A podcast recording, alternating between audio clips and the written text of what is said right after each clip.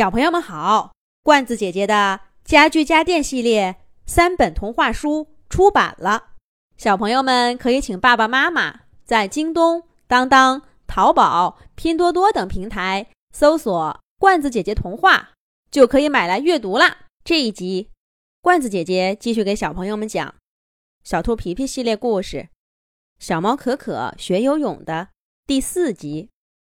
嘎嘎，可可，你瞧，游泳很简单，像我这样站在岸边，呼吸，保持平静。嘿，鸭小嘎站在水塘边，一本正经的给小猫可可做介绍。然后，冷不丁的，鸭小嘎扇着翅膀，扑通一声跳进水塘里。溅起的水花吓了可可一跳。小嘎，小嘎，你在哪儿呢？小猫可可站在岸边，焦急地探头往水下看。鸭小嘎一下子把头顶出水面，蹭到可可眼前。嘎嘎，我在这儿呢。可可，看我的脚丫，轻轻打水，身体放松，往前倾。就游起来了。你的话，把前面的爪爪伸直就好了，像皮皮那样。皮皮，你今天游的真好，头别那么僵硬，就更好了。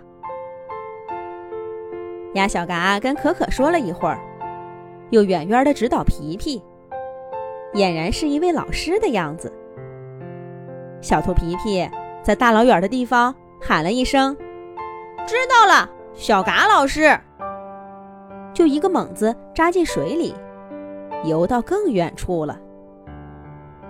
来，可可，跳下水，咱们一起来玩水。鸭小嘎张开翅膀，冲可可笑着。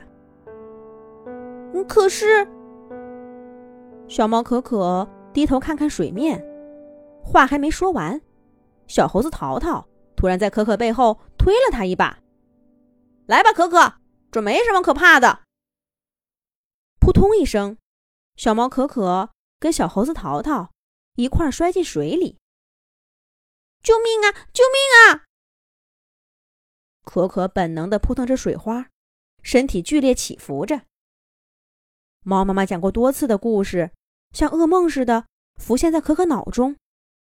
可可害怕极了。嘎嘎，淘淘，你不能这样，会吓坏可可的。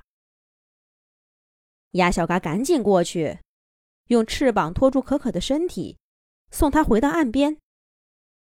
可可猛咳了几声，小脸涨得通红，半天才缓过来。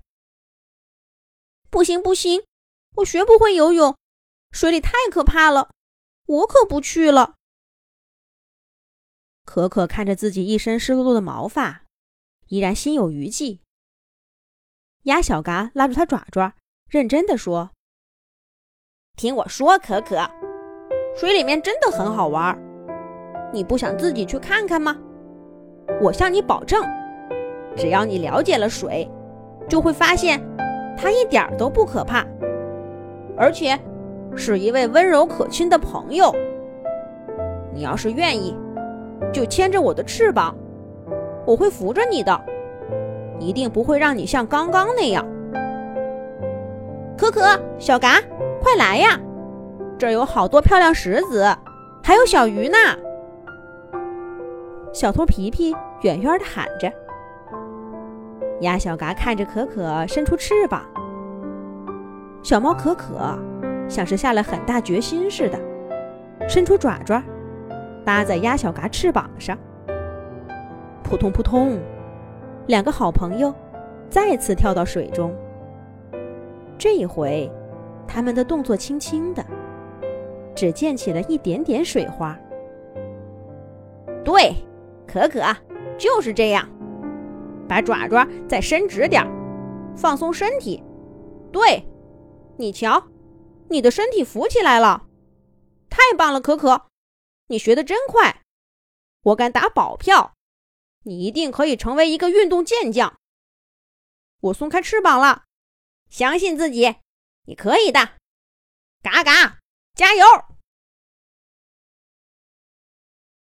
鸭小嘎的声音越来越远。小猫可可独自在水里游着，它游得越来越快，身体越来越灵活。它追上皮皮和果果，来到碎石和鱼群的世界。可可在伙伴们的鼓励下，一个猛子翻身潜到水下。小兔皮皮没有骗人，这里五彩缤纷的石子儿，比在玻璃杯里漂亮一百倍。可可又仰躺在水面上，湖水的怀抱比在梦里也更温暖。小猫可可感到前所未有的自由和快乐。回家的路上，可可兴奋地跟伙伴们讨论着水里的世界，直到他们远远地看见猫妈妈。可可欢快的脚步一下子停下来。可可，皮皮看了一眼可可的表情，赶紧拿出毛巾给她擦了擦。要不就说你没游泳，只是跟我们去水塘边玩了玩。皮皮说道。